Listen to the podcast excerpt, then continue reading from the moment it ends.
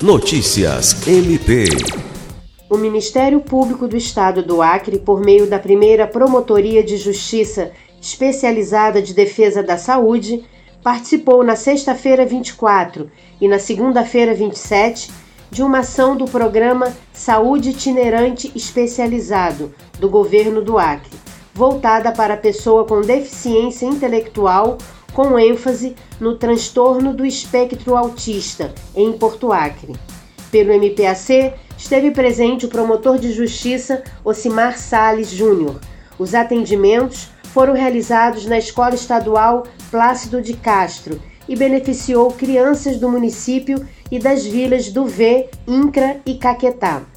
O promotor de justiça conheceu o espaço físico, os profissionais que atuam no programa na modalidade de reabilitação auditiva, visual e intelectual e acompanhou a oferta de serviços.